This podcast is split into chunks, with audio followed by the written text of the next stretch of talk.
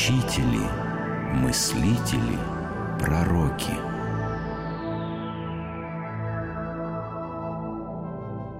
Людвиг Витгенштейн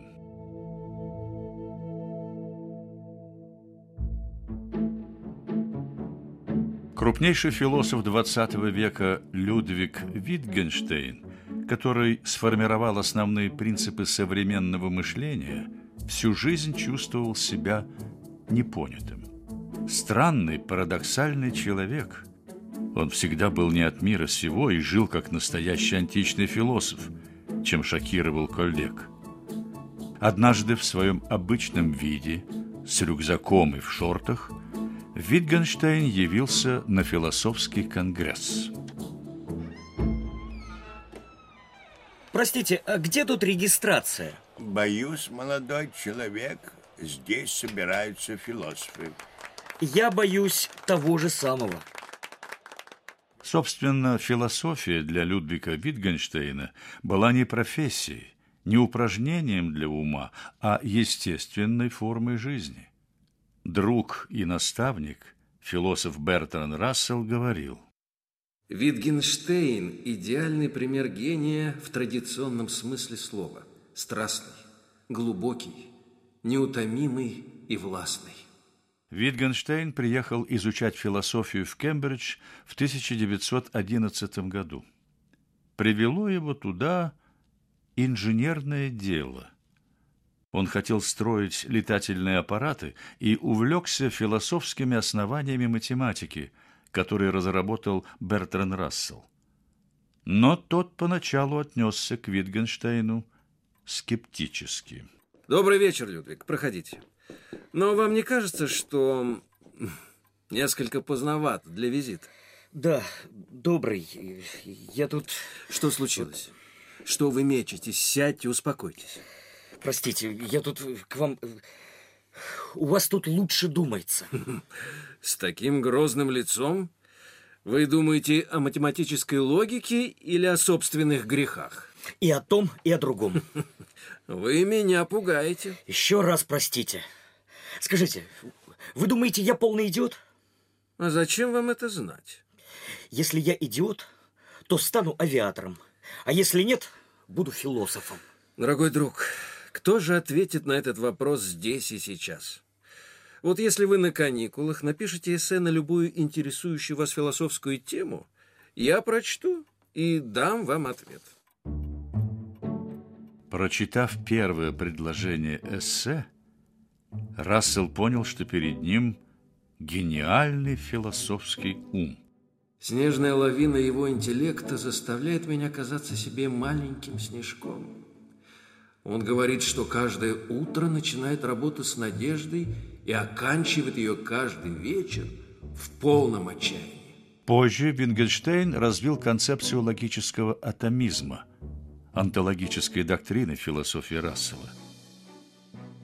Авиатором Витгенштейн не стал, но с началом Первой мировой войны отправился добровольцем на фронт, где переживал, что из-за напряженных боев – не успевает работать над своим логико-философским трактатом. Книгу он закончил, когда оказался в плену и был перевезен в Италию. Предисловие Витгенштейн написал сам. Моя работа состоит из двух частей. Первая часть представлена здесь, а вторая – все то, чего я не написал. Самое важное именно это, вторая часть. Моя книга как бы ограничивает сферу этического изнутри.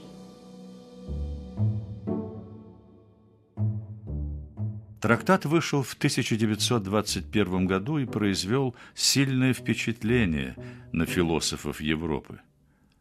Под влиянием работы Витгенштейна философия стала во многом философией языка. Она исследует, что и как мы можем сказать о мире. Существуют слова и их значения, но значения не появляются сами по себе. Они возникают в общении. В каком контексте слово употребляют, то оно и значит. Или, по формуле Витгенштейна, значение слова есть его употребление. Устойчивость значения зависит только от частоты повторяющихся речевых ситуаций. Корову обычно называют коровой, и редко как-то иначе. Смысл собственной философии Витгенштейн сформулировал так. Я пытаюсь показать, как в действительности мы пользуемся словами. То или иное выражение следует иногда извлекать из языка, и, очистив его, можно снова вводить в обращение. Такая философия разрушительна, но от нее разрушаются лишь воздушные замки и расчищается почва языка, на которой они стоят. Логико-философский трактат Витгенштейна был разбит на пункты и больше напоминал инструкцию по пользованию миром. Мир – это все, чему случается быть. Мир есть совокупность фактов, а не вещей. Мир определен фактами и тем, что это все факты. Переполошив все научное сообщество, Витгенштейн удалился в деревню. Еще будучи в плену, он случайно наткнулся на краткое изложение Евангелия Льва Толстого и на всю жизнь подпал под влияние толстовских идей. Сын богатых родителей, он все свое наследство передал сестре и братьям, отказываясь потом брать у них хоть пенни. Надо было на что-то жить. И Витгенштейн устроился школьным учителем в австрийской деревне Траттенбах. Рассказывая другу Бертрану Расселу об этом времени, он был сдержан и почти не жаловался, хотя страшно бедствовал. Жители Траттенбаха безнравственны. М, тоже мне новость. Все люди безнравственны. Это правда. Но жители Траттенбаха безнравственны более других. Ваше заявление, Людвиг, противоречит логике. Но право, что случилось? Вы же знаете, Рассел, я кроме молока и овощей и не ем ничего, а эти крестьяне отказываются снабжать меня. Да? Почему? Вы же доброе дело делаете. Эти невежды считают, что арифметика, которую я вдалбливаю в головы их детей, не имеет никакого отношения к деньгам. Витгенштейну приходилось туго, пока его сестра не решила нанять его в качестве архитектора для строительства дома. За деньги, разумеется. Выбравшись из австрийского захолустья, философ обнаружил, что идеи из его первой книги поняты неверно, и надо вернуться в науку, чтобы все прояснить. К тому же Кембридж давно пытался заполучить его в качестве лектора. Витгенштейн начал читать курс лекций по линии факультета моральных наук в начале 1930 года. Но лекции эти были необычны. О методах Витгенштейна ходили самые нелепые слухи. Друг и ученик профессора Морис Окондрури как мог их опровергал. Мистер Друри, вы на лекцию к профессору Витгенштейну. Да, я тороплюсь, простите. А правда, что он заставляет студентов сидеть на полу, потому что он а, читает лекции лежа? Какой вздор! Где вы это у нас слушались? Хотя мебели у него действительно мало. А скажите, правда, что он разговаривает с печкой? Правда.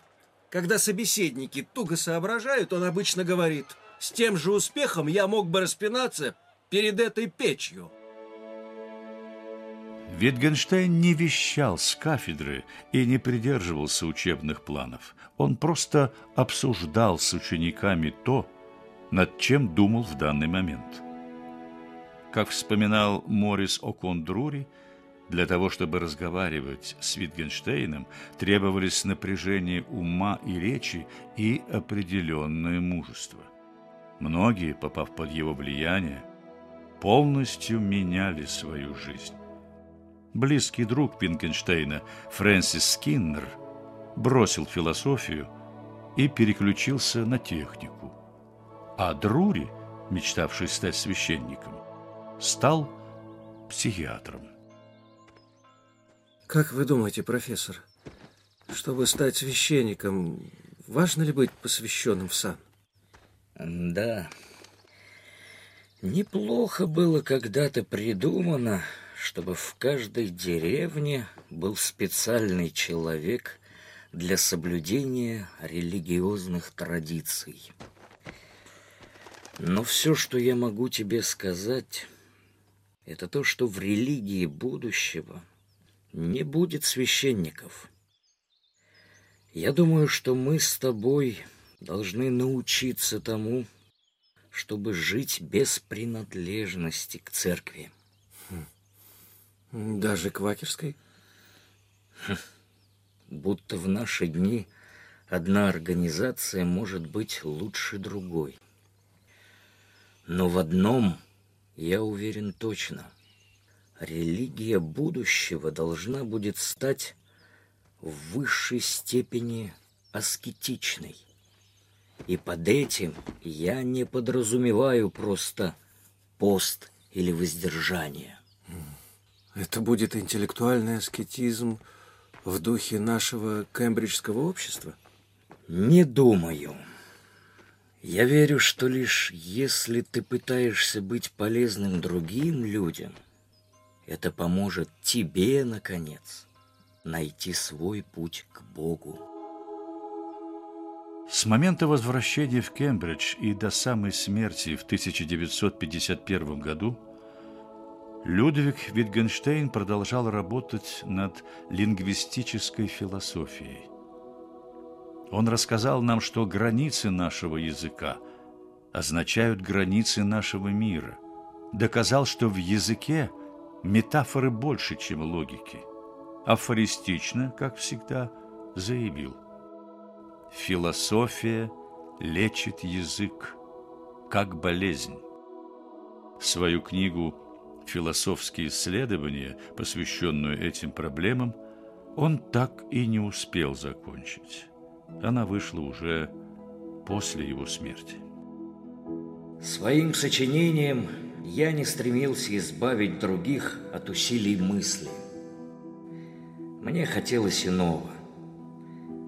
Побудить кого-нибудь, если это возможно, к самостоятельному мышлению. Витгенштейн знал, что, скорее всего, останется непонятым. Тем не менее, Значение его идей огромно. Он поставил и разработал вопросы и темы, во многом определившие характер современной англо-американской аналитической философии. Работы философа и работы о философе продолжают издаваться и вызывать горячие споры. Ежегодно в Австрии, в городке Кирхберг на Векселе, проводятся витгенштейновские симпозиумы, собирающие философов и ученых со всего мира.